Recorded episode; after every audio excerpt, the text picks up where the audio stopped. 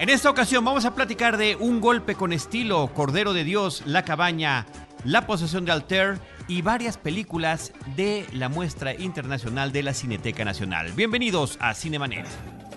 El cine se ve, pero también se escucha. Se vive, se percibe, se comparte. Cinemanet comienza. Carlos del Río y Roberto Ortiz en cabina. www.cinemanet.com.mx es nuestro portal, es un espacio dedicado al mundo cinematográfico. Yo soy Carlos del Río y desde Anchor Sound les doy la más cordial bienvenida a nombre de nuestra productora Paulina Bellavicencio, de nuestro productor Uriel Valdés y saludo por supuesto a Roberto Ortiz. Hola Carlos, pues de nueva cuenta aquí. Roberto Ortiz, ¿qué te parece si en esta ocasión, aprovechando eh, la distinta oferta que tiene la cartelera, tanto cultural como comercial, que podamos intercalar las películas de la muestra internacional de cine? Por una parte, existe una película de Ken Loach que se llama Yo, Daniel Blake. Sí, que fue una película muy reconocida, Carlos, eh, porque no solamente ganó la Palma de Oro del Festival de Cannes, también el premio BAFTA a Mejor Filme Británico, el premio César como Mejor Película Extranjera y el premio David Di Donatello a Mejor Filme de la Unión Europea. Con ese precedente, bueno, quiere decir que es una película que llamó mucho la atención. ¿Por qué? Tal vez, Carlos, porque se trata de una situación dramática de un personaje que tiene 55 años, un hombre, que padece un infarto y va al sistema de asistencia en donde o bien tiene que seguir trabajando o bien le dan una pensión, una especie de pensión para poder seguir viviendo sin el trabajo. De tal manera que eh, esta película se remite a este sistema en donde parece que gana la burocracia, es decir, no porque todo el sistema en términos de los trabajadores específicos que trabajan en estas oficinas, que atienden a estas personas, que emigran de un lado a otro, que etcétera, eh, que tiene que ver con situaciones laborales y de vida, eh, que finalmente sean personas totalmente deshumanizadas, pero es el mismo sistema eh, que, que, atrapa a estos oh, trabajadores y que finalmente lleva a veces a situaciones de desesperación de los personajes que están buscando un apoyo por parte del Estado. El monstruo de mil cabezas podría ser una referencia en nuestro cine nacional, eh, que bueno, si bien no está hablando de un servicio público, porque se trata de un seguro privado de salud el que, el que trata esa película, bueno, también es muy interesante que se trata justamente de Stevia Crucis, de una mujer buscando el apoyo de el apoyo médico para su esposo. Claro, de eso trata la película. Esta es una película que a lo mejor impactó mucho Carlos por el final. El final me parece que es de esos finales propios de este director, es, eh, eh, un tanto alexianador, me parece, en donde em, se trata de hacer una crítica social a propósito de esta posición de un hombre eh, que es una especie de David y se tiene que enfrentar contra Goliat. La lucha, por lo tanto, es difícil y finalmente el que va a salir tal vez ah, sin ventaja alguna, pues es David. Es la lucha del hombre solo contra el sistema. Y todo lo que esto implica en términos de política asistencialista, cómo finalmente es efectivamente, seguramente el dinero de los impuestos, el manejo regulador por parte del gobierno, pero donde la maquinaria eh, impide a través de sus filtros que eh, merezca el trato no solamente humano, sino el pago y la aportación económica digna ante una persona que ha trabajado tantos años y que merecería, digamos, un final de otro tipo ante una situación de enfermedad, ante la eventualidad del desempleo, etcétera. Esa es una película entonces, Carlos, que ha tenido ese eco en estos festivales internacionales y que nuevamente nos remite a un Ken Loach que está ¿no? atisbando en estos problemas de la actualidad eh, que económicamente, en términos presupuestales, eh, el gobierno sigue dirimiendo, como puede ser el, de las pensiones, por ejemplo. Yo, Daniel Blake, es una película que está actualmente en la muestra internacional de la Cineteca Nacional. Una muestra, Roberto, que no únicamente arranca su exhibición en propiamente en las instalaciones de la Cineteca Nacional, sino que va haciendo un recorrido en diferentes sedes y en diferentes ciudades de la República Mexicana. Digo y lo reitero porque estaremos hablando durante este episodio de varias películas que están en esa muestra y eh, pues siempre la invitación a que visiten el sitio www.cinetecanacional.net para checar horarios y lugares de exhibición. Hay que decir que es la muestra número 62, lo que no quiere decir que son más de 60 años, son más de 45 años porque recordemos, y eso sucede últimamente, que se manejan dos muestras anuales, una de primavera, otra de digamos, otoño, de tal manera que son más de 45 años y sigue siendo un referente obligado con respecto a la presencia de películas ah, de reconocimiento internacional. Un referente obligado y además siempre muy exitoso en lo que tiene que ver con la asistencia del público, Roberto, del público cinéfilo. Roberto Ortiz, en cartelera comercial está llegando una película que de alguna manera, en otro tono completamente diferente, en un tono ligero, en un tono muy de comedia, aborda una temática similar. Esta película se llama en inglés Going, in Style, es del, de Zach Braff, este hombre que también es actor, y está protagonizada por eh, Morgan Freeman, Michael Caine y Alan Arkin principalmente. La historia trata, la premisa de la película es de tres hombres pensionados, amigos, trabajaron juntos en la industria acerera, eran obreros y de repente, de un día a otro, la empresa ya no les empieza a pagar sus pensiones. Resulta que en algún momento la empresa se unió con otra compañía extranjera, que las operaciones se salen del país y que eh, se quedan sin posibilidad de recuperar eh, lo que por derecho les corresponde, en este caso después de 40 años, es lo que mencionan ellos, de 40 años de haber trabajado en esta, en esta compañía.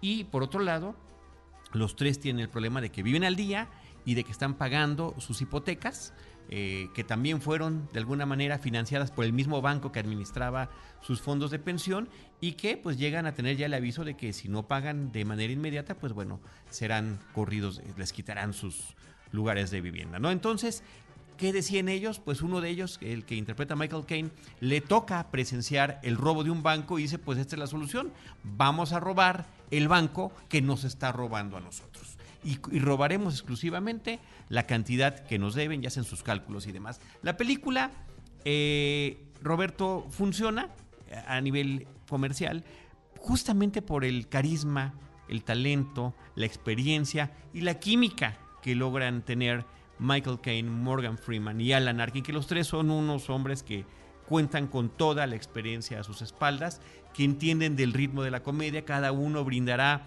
un personaje con alguna diferencia, ¿no? Ya tendrán sus roces, eh, habrá momentos en que coincidan y así es como va funcionando la película y cada uno tiene distintas situaciones personales.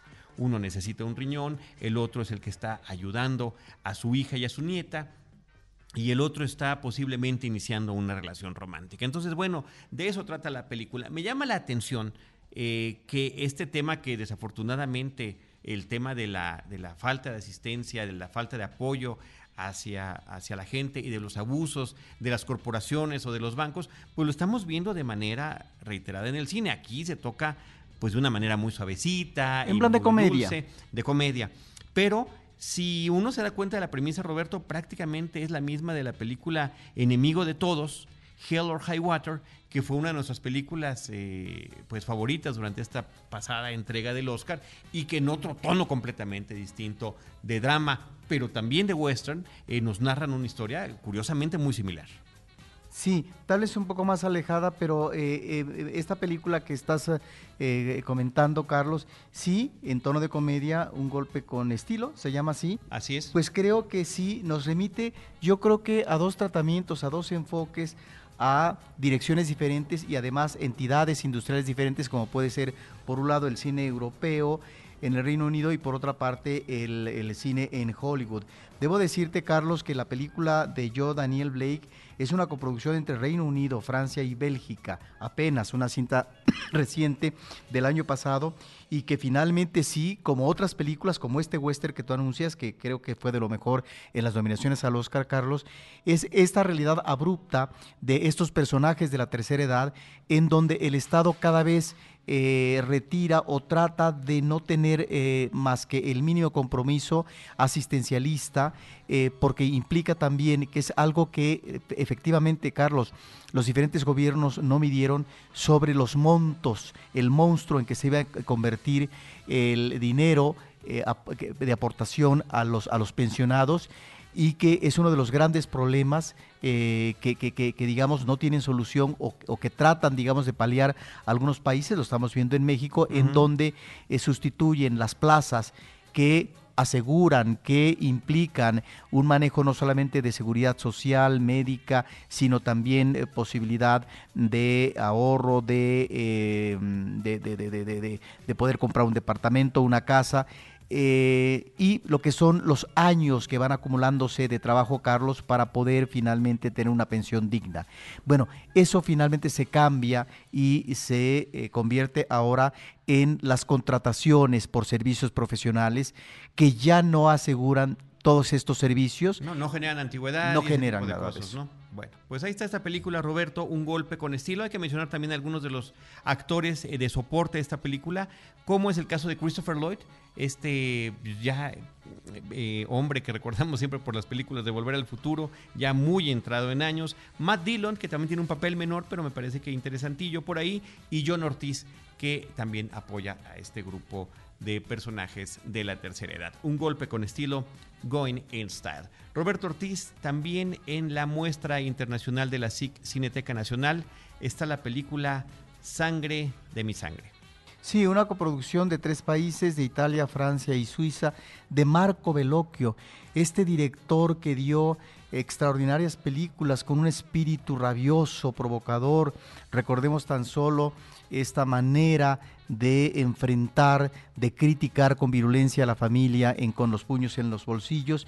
Y ahora en Sangre de mi sangre, lo interesante, Carlos, es que nos muestra un director efectivamente ya octogenario, pero que sigue siendo muy libre en su narrativa. Es un director que no admite digamos, concesiones o ataduras con respecto a la continuidad dramática, ni mucho menos. En este caso, Carlos nos remite a dos eh, momentos, dos uh, situaciones en el tiempo. El pasado, que es un monasterio del siglo XVII más o menos, en donde eh, una mujer, una joven, va a ser acusada de brujería.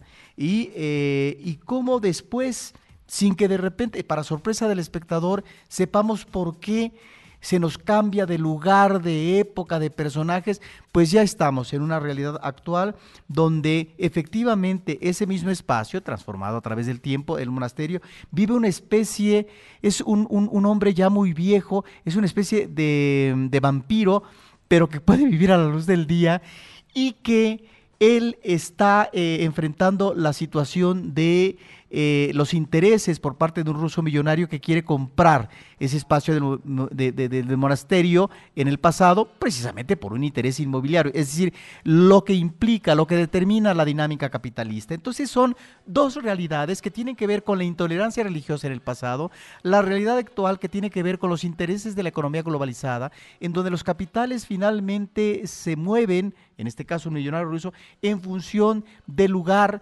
donde se tenga la posibilidad, la oportunidad de tener no solamente las mejores ganancias, sino también las bondades por parte del Estado en términos de eh, menos intereses, eh, digamos, etcétera.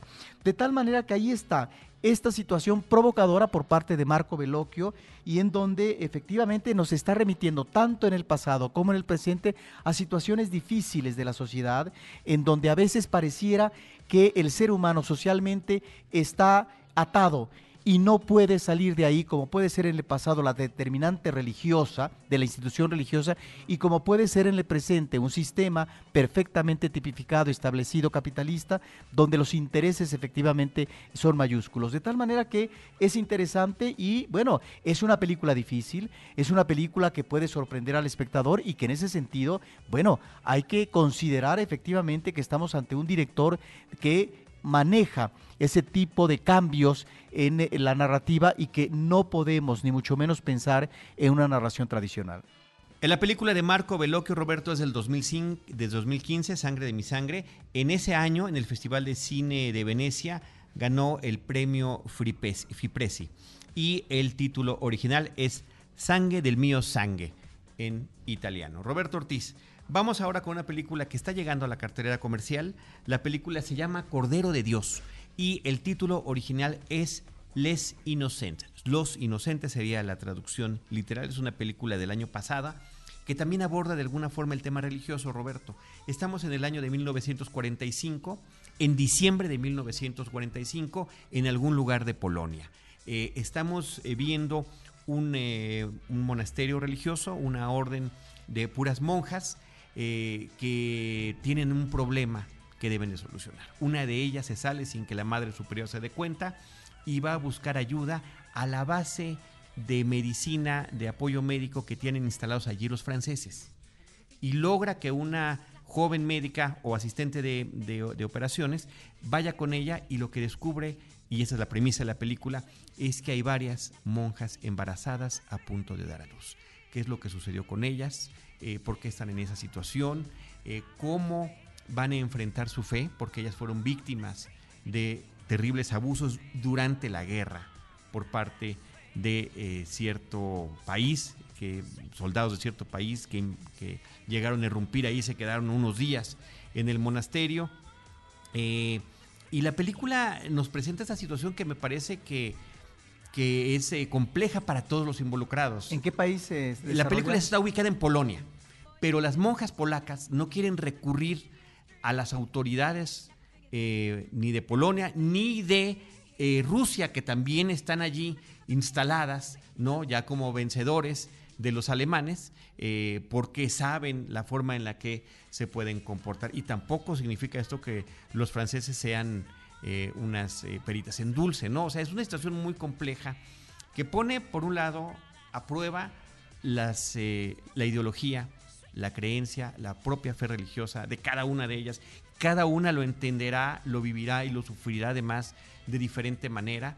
Eh, cuál es la perspectiva desde fuera, cuáles son las alternativas de solución. Es una situación que parece que no, que no tiene salida basada, Roberto, además, en un hecho de la vida real y eh, que además de presentarnos este entorno de los religiosos, nos presenta otro tipo de personajes. Eh, la, la, mujer de, medicina que les ayuda, francesa, jovencita, ella es atea, es de tendencias ideológicas comunistas, eh, ella trabaja con un médico judío, en, también francés, eh, también en algún momento tienen que tratar con militares eh, rusos, entonces hay soviéticos. Hay tensión por todos lados, muy difícil de, de, vivir y es interesantísimo cómo a través de distintos mecanismos ellas van a tratar, a tratar de salir adelante de esta situación. Yo lo poco que he visto de escenas de esta película se ve en situaciones muy dramáticas. Es una película que te mantiene, Roberto, con el, el Jesús en la boca, como dicen las mamás. Difícil tragar cuando estás viendo la película eh, porque es muy fuerte lo que está sucediendo. Y, no necesariamente tenemos que haber visto los horrores que vivieron esas mujeres para poder entenderlo, ¿no? Pero fíjate cómo es otra manera, temáticamente hablando, de eh, abordar la brutalidad, la arbitrariedad y los abusos en la guerra. La inmoralidad que genera una guerra, donde de, repente puede la gente decir todo se vale, ¿no? Eh, de manera arbitraria y trágica y terrible, y cómo eh, en determinados grupos sociales, si eres mujer, si estás en cierta época, pero si además perteneces a un grupo religioso, pues no es tan fácil que puedas tú este, hacer una denuncia ni siquiera saber a quién exactamente, con quién denunciar. Otro tema interesante de la película, Roberto, es que una gran parte de los realizadores de la película son mujeres, empezando por la directora, por las guionistas, por eh, las mujeres de escenografía, de vestuario, de edición. Es prácticamente, eh, no en su totalidad, pero sí en una parte eh, sobresaliente, una película realizada por mujeres. La directora se llama Anne Fontaine y es una coproducción entre Francia y Polonia. Y por lo tanto se nota, eh, supongo, el toque femenino en eh, la puesta en imágenes o no, no necesariamente. fíjate que no necesariamente, Roberto. Yo lo que, lo que, lo que veo es la sensibilidad para presentar un punto de vista desde la perspectiva de las mujeres, porque las principales afectadas son las monjas del monasterio y la principal persona que les puede ayudar es una joven eh, que es, eh, es, que no se sabe si terminó de estudiar medicina o no, pero ella asiste en operaciones ahí en este lugar de apoyo, porque es únicamente de apoyo a los soldados franceses. Por eso tiene que tratar de ayudarlas sin que se enteren sus superiores. En fin, una situación verdaderamente compleja. Cordero de Dios, una estupenda película, eh, Les Innocents en el título original. Roberto Ortiz, vámonos con otra película de la muestra internacional de la Cineteca Nacional. La película se llama Tras la tormenta. De Hirokazu Koreda, del cual Carlos eh, ya habíamos, ah, eh, la misma Cineteca había presentado y por lo tanto habíamos visto otras películas ah, suyas y creo que es uno de los directores eh, más ah, interesantes. Me estoy refiriendo a una obra que se llamó De tal padre, tal hijo, que obtuvo en 2013 el premio del jurado en el Festival de Cannes y el premio del público en el Festival de San Sebastián. Y luego otra película del 2015, Nuestra pequeña hermana, que obtuvo nuevamente el premio del público en el Festival de San Sebastián. Y ahora, con esta película, nuevamente el director nos remite a una historia ciertamente sencilla sobre un personaje que, y, también una familia. Es un hombre maduro que eh, ha sido un escritor famoso por una novela escrita hace muchos años, tuvo éxito, etcétera, y ha querido retomar el hilo de la literatura, pero no ha logrado cuajar del todo de tal manera que es un hombre que se abandona, que eh, trabaja en una empresa privada que se dedica a investigar, ¿no? Es la labor del detective, sobre todo cuestiones que tienen que ver con infidelidades, etcétera, y demás y que de eso vive, pero la mayor parte del dinero, en vez de él utilizarlo para asistir al hijo, dar la pensión que obligatoriamente le corresponde, pues gasta su dinero en las apuestas eh, eh, de, caballo. De tal manera que es una eh, película que nos muestra también a tres generaciones, la generación del hijo, de él, de la esposa y finalmente de la madre. Y ahí es donde esta cinta ¿no? En donde no hay eh, situaciones eh, exaltadas, no hay exabruptos dramáticos, sino que se maneja con una parsimonia, con una observación tan serena de las situaciones, situaciones que podrían ser mínimas, nimias, eh, vaya, que no estamos en situaciones de drama abrupto como la película anterior de Cordero de Dios que tú estás mencionando, pero que sin embargo en este cuadro, en este mosaico, es ahí donde se encuentra la gran virtud y eh, el gran atractivo de este cine del director japonés Koreda, porque finalmente estas situaciones sencillas nos remite finalmente a problemas mayúsculos de la familia, que pueden tener que ver con la responsabilidad paterna, con el trabajo y el éxito profesional o no, que tiene que ver también con la visión de la vida de la tercera edad y el acercamiento a la muerte, etcétera. Me parece que temas fundamentales de la familia están ahí plasmados sin que finalmente esto se convierta en un tratado o en una película de tesis. Es realmente una película eh, muy, em, muy disfrutable, ¿sí? En donde tiene inclusive a veces apuntes humorísticos, no es propiamente una película dramática ni mucho menos. Y yo creo que ahí es donde eh, películas como Tras la tormenta de este extraordinario director es que eh, recordamos a veces a ese clásico del cine japonés eh, que se llamó Yasuhiro Ozu y que abordó precisamente el tema de la familia y sobre todo los contrastes entre tradición y modernidad. Aquí estamos realmente a una de las películas más disfrutables de la muestra internacional en su edición 62. Umiyori Momada Fukaku es el título original Hirokazu Koreda es el director y es una película, Roberto, que también participó en el, en el Festival de Cannes. No ganó, pero participó por este premio que se llama As Regard. Una cierta mirada. una cierta mirada del Festival de Cannes. Roberto Ortiz, en cartelera comercial ya está también una película que, fíjate, de alguna forma también aborda el tema de la familia y de las generaciones. Pero ese no es su tema principal. La película se llama La Cabaña The Shack es el título original. Es una película que está basada en un libro que escribió un hombre canadiense. Cuenta la leyenda que él la escribió para su familia, es un hombre con eh, muchos hijos, la escribió para ellos, para hablarles de religión, y cuando lo dio a leer a diferentes amistades y conocidos, le dijeron, esto lo tienes que publicar, esto lo tienes que publicar. Finalmente, con muchos esfuerzos y después con muchas disputas, eh, se logra publicar el libro y se convierte en un bestseller inmediato con millones y millones de copias vendidas. Bueno, ¿de qué trata la versión cinematográfica de esta historia? Es un hombre que sufre una pérdida terrible, la de una de sus hijas. Eh, Y al principio de la película conocemos también cuál es su pasado, cuál fue su infancia, muy compleja también porque su padre, un hombre que aparentemente se guiaba mucho por la religión, alguna religión cristiana, nunca se especifica bien cuál, em, pues resultaba que era un alcohólico y que abusaba a golpes tanto de él como de la madre. Y después, pues él ya como hombre adulto trata de tener una familia también bajo la fe cristiana eh, y son víctimas de esta situación que podría ser, Roberto, que todo, el planteamiento me parece interesante. esa parte podría habernos llevado una película eh, de thriller eh, policiaco importantísimo, ¿no? Porque es el secuestro y asesinato de una menor de edad, una cosa terrible, mientras el papá está en un, eh, él está con los hijos vacacionando y mientras unos tienen un problema, él va a rescatar a unos y resulta que se llevan a esta pequeña. Bueno, pues eh, un tiempo después de esta pérdida tan terrible está viviendo una depresión incontrolable eh, que ni la misma religión logra, logra ayudarle y entonces recibe una carta donde lo invita Papa, que es como la esposa llama a Dios Padre, a la cabaña.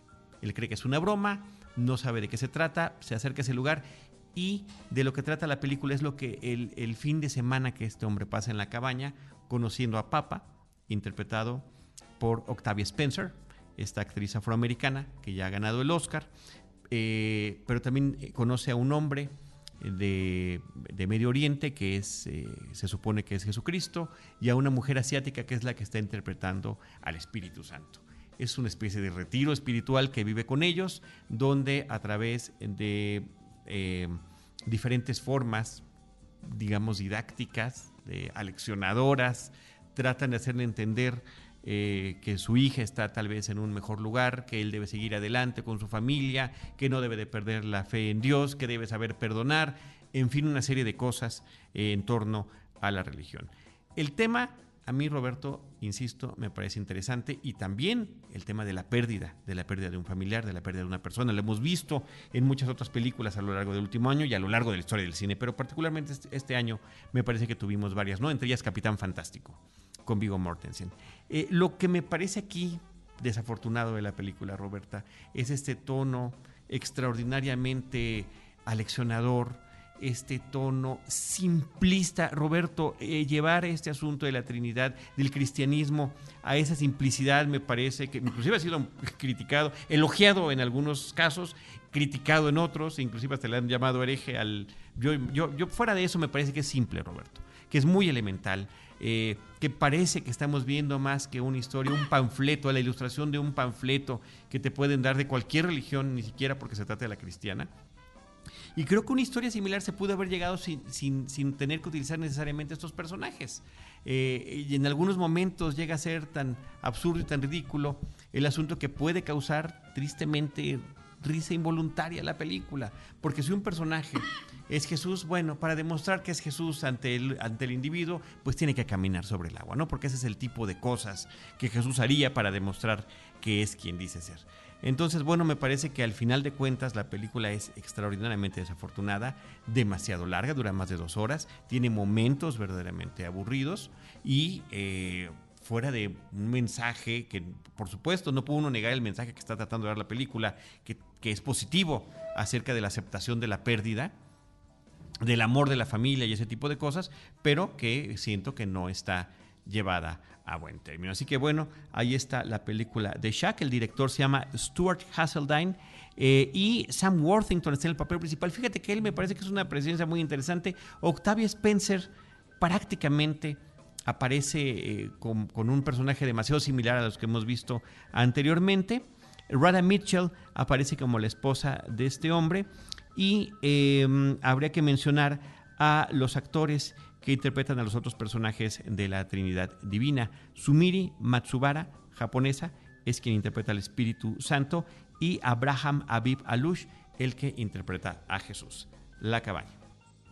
Pues sí, ahí está esta película en donde habría que considerar que el personaje eh, mediador de enlace eh, a partir de una situación trágica, en la película se le ve, eh, digamos, cuando este personaje que es niño, una cosa así, ¿no?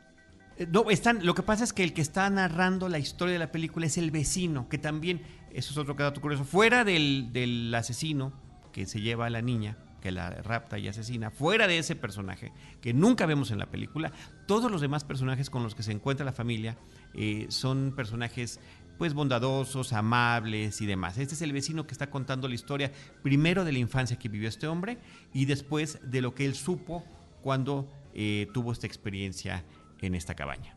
Pues ahí está Roberto. Vámonos a otra película que también continúa en cartelera comercial. Es una película mexicana, La posesión de Altar que Roberto, eh, pues es una película que como otras que también hemos comentado aquí, mexicanas también, se remiten a lo que en inglés llaman el found footage o el pietaje encontrado, ¿no? Donde se supone que es una grabación eh, pues prácticamente documental que alguien descubrió. Bueno, que en este caso sería una filmación más que grabación, pero que es eh, totalmente artificioso porque no es que efectivamente, es decir, parten de esa idea, pero ya trasladada al cine de ficción no es que esas imágenes existan como tal y partan de ellas para elaborar una ficción.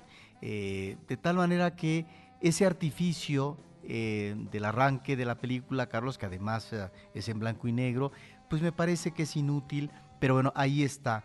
Como creo también, no es que sea inútil, pero me parece que narrativamente es una de estas películas que remiten, no sé si es una cuestión de nostalgia por parte de la dirección, a eh, clásicos de un cine contemporáneo de terror que es el que heredó, que es el que finalmente brindó La Bruja de Blair. De tal manera que aquí vamos a encontrar estos elementos en el manejo de la cámara, es decir, una cámara persistente en donde no en todo momento se utiliza, cuestión que se agradece, pero sí en el caso de la relación de una pareja, ¿no? Que vive en el campo, que se reúne con los amigos, etcétera. Pareciera que todo eh, marcha muy bien, como miel sobre hojuelas, etcétera, y de repente sucede una situación eh, que asalta a la chica en términos de, su pensamiento, de su vivencia interna, que la transforma, la traslada a una situación eh, muy difícil que eh, no solamente implica un interrogante para su pareja masculina, sino también hurgar, tratar de ver de qué manera podría atenderse lo que parece ser que es una posesión y que, finalmente ahí están los elementos dados dentro de la casa y este personaje en un principio está utilizando la cámara que va registrando los acontecimientos cotidianos por parte de estos personajes y ahí es donde también esto es muy artificioso, ¿no? Porque no hay propiamente una intencionalidad última sobre este registro. Pero bueno, ahí está esa influencia de esta película, Carlos, que finalmente eh, en, una serie de producciones extranjeras, y bueno, lo vemos también aquí en México, se vuelve un artificio que finalmente eh, puede ser eh, muy, muy, no sé si decir torturante, pero sí... muy abrumador para el espectador. Aquí creo que esta es una película Em, que apuesta más a la corrección en el manejo de la cámara y que hay un buen comportamiento en eh, la puesta en imágenes. Sin embargo, no es una película que llega más allá, es a veces esta cuestión de los efectos ¿no? Eh, en términos de la sorpresa al público con respecto a situaciones siniestras que no encuentran, por supuesto, ninguna explicación, eh, pertenece a una cuestión religiosa, la, persona que va a atender la cuestión em, de, tratar de, curar, de tratar de desprender de esta situación de posesión a la chica eh, es correcto, ¿no? En fin, ahí está esta película mexicana, Carlos, no sé cuál ha sido su comportamiento comercial, pero que finalmente tiene este tipo de resabios, este tipo de influencias de las cuales no escapan y no es porque finalmente las influencias no estén dadas, la cuestión es cuando éstas se vuelven, digamos, eh, si no gratuitas, muy artificiosas y realmente no se corresponden eh, debidamente con lo que finalmente nos está mostrando como núcleo temático la película dentro del ámbito de la fantasía y del cine de terror. Y en donde, recordemos, esta cuestión efectivamente que tú menciones de eh, algo que ya estaba filmado, pues me parece que finalmente no es más que un pretexto que más de una película ya mexicana reciente lo ha, lo ha hecho. Sí, así es, Roberto. Dato curioso adicional, se supone que los acontecimientos que están registrados en esta película, se supone, de acuerdo a la ficción cinematográfica que está manejando, se ubicaron en 1974. Sí, y que además... Eh, eh, este registro es un registro a posteriori, después de los acontecimientos funestos eh, que acontecen, bueno, hay una situación que vemos como espectadores al principio, que sería como una especie de prólogo de algo pasó, algo siniestro, y es lo que vamos a ver, qué cosa es lo la procesión de Altair y que es dirigida por Víctor Driere. Roberto Ortiz, finalmente comentar que la película Bajo la Arena eh, está también en la muestra internacional de la Cineteca Nacional. Esto es interesante porque es una de las películas que estuvieron nominadas al Oscar como mejor película de idioma extranjero en estos Oscars del 2017 y que eh, platicamos nosotros, Roberto, en el episodio 816, justamente cuando hablábamos de películas nominadas a los Oscars, pero que no habían llegado a exhibición en nuestro país. Afortunadamente, esta película Bajo la Arena llega a través de la muestra. Sí, que ya la comentamos, Carlos, simplemente para eh, recordar que es una película que me parece eh, que es una obra de interés con respecto a la conexión con la historia, y esto tiene que ver con la Segunda Guerra Mundial, eh, yo esto lo desconocía, como unos jóvenes, alrededor de 2.000 alemanes, que finalmente quedaron ahí en territorio danés, eh, pues ah, eh, termina la Segunda Guerra Mundial, sí, pero finalmente son presos del el gobierno em, de Dinamarca. Esta es una cooperación de Dinamarca y Alemania de 2015. Eh, pues los toman presos y ¿qué crees? Que ellos tienen que desactivar, no solamente desenterrar, sino desactivar, bueno, una serie de bombas, no, no diríamos que miles, más de un millón de bombas, que em, los alemanes pusieron en la playa porque aquí eh, surgió el temor, fíjate, eh, esta es la cuestión, digamos, interesante como tratamiento de la historia a través de una película de ficción. Eh, los alemanes consideraron que por ahí podría ser el ingreso de los aliados para combatir a los alemanes y que finalmente implicó el triunfo de los aliados sobre los alemanes. De tal manera que ahí está una situación ruda, difícil, cruel de estos muchachos donde un gran porcentaje eh, pues finalmente no fueron no solamente murieron ante el estallido de las bombas que eh, fueron obligados a desactivar, sino también cuando de repente eh, en el estallido pues perdían un brazo, eran personas mutiladas. Ahí está me parece ese elemento importante. Hay que decir Carlos que esta película tuvo en el Festival de Gijón un reconocimiento a mejor fotografía, vestuario y maquillaje de los premios del cine europeo. Eh, eso por un lado, y perdón, y del Festival de Gijón, eh, del premio del público. Y Carlos, nada más rápidamente, hay otra película que eh, me parece interesante de la muestra de los hermanos uh, Dardenne, Jean-Pierre y Luc Dardenne. Es una coproducción de Bélgica y Francia del año pasado, La chica desconocida. Esta es una película que nuevamente maneja este tratamiento narrativo eh, muy eh, peculiar de los ah, hermanos eh, Dardenne Carlos, que es este seguimiento de los personajes a través de una cámara, una cámara que parece que está no solamente atrás de ellos, sino que estaría, digamos, una piel clavada en su piel y a través de la piel lo que finalmente em, da como resonancia e, e, esta vida interior de los personajes. De tal manera que aquí hay una situación muy peculiar. Una doctora que tiene su consultorio, tiene su asistente y de repente hace cuenta que han trabajado una hora de más. Eh, suena el timbre y la doctora dice no se abre, hemos trabajado de más, etcétera, y están en todo el derecho. Y resulta que eh, esto se conecta con que la persona que estaba tocando el timbre es eh, una chica eh, de raza negra y que amanece al día siguiente asesinada. Bueno, y entra no solamente en principio el complejo de culpa por parte de la doctora, sino también este sentimiento de humanidad de este personaje para tratar de ver ¿Qué, hay detrás de esta chica en términos de su vínculo con familiares, etcétera? Porque en principio son desconocidos, posiblemente vaya a la fosa común. Ella se preocupa para que al final pueda tener un entierro digno en un cementerio, etcétera. Ahí está lo que sería, Carlos, un manejo muy espiritual y humano por parte de los directores de a través de este personaje de una profesión que atiende a personas de diferentes edades tratar de mejorar o paliar la salud eh, y, los eh, problemas de enfermedad que tienen ante una situación abrupta de momento que finalmente entraña una preocupación más profunda que tiene que ver con la solidaridad humana, tiene que ver con la sensatez y tiene que ver con eh, lo que todo ser humano tendría que hacer en términos de, si no su apego, su vínculo y su respuesta con el otro con el otro que finalmente sufrió un problema, pues aquí ni más ni menos un asesinato. Es realmente una película... Em, que, que, se convierte en una especie de thriller, es una película que uno sigue de manera muy interesada, estos vericuetos, estas ah, investigaciones, análisis por parte de la doctora, en donde efectivamente hay una institución, la policía, que está investigando, pero finalmente ella tiene, considera que hay una responsabilidad personal ante ello.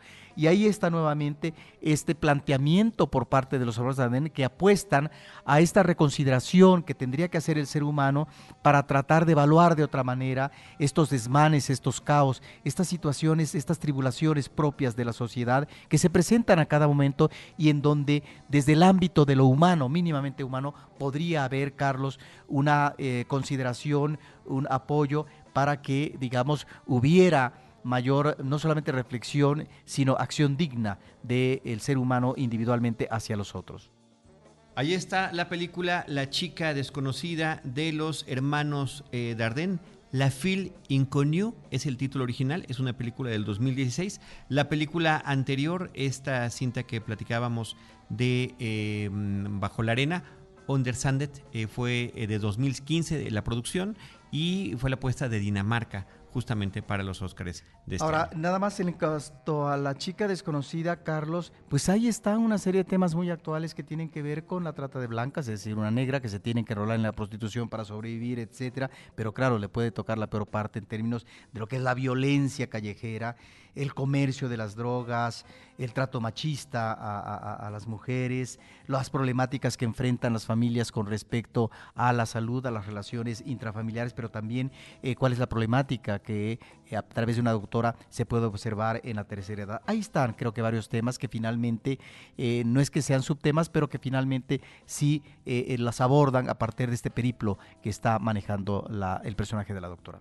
Roberto Ortiz, las películas que hemos comentado en este episodio que corresponden a la muestra internacional de cine son justamente La chica desconocida, Bajo la arena, Tras la tormenta, Sangre de mi sangre y Yo, Daniel Blake. De la cartelera comercial, Un golpe con estilo, Cordero de Dios, La cabaña y La posesión de Alter. Pues ahí están las películas nueve cintas que hemos comentado en este programa. Roberto, muchas gracias. Muchas gracias, Uriel, en la grabación, eh, postproducción y publicación de estos episodios de Cinemanet. Nosotros les agradecemos que nos hayan acompañado. Les recordamos las redes sociales, arroba Cinemanet en Twitter, facebook.com diagonal Cinemanet, Cinemanet 1 en Instagram y Cinemanet 1 también en YouTube.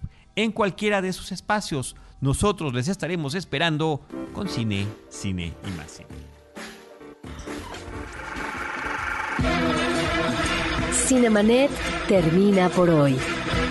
Más cine en Cinemanet.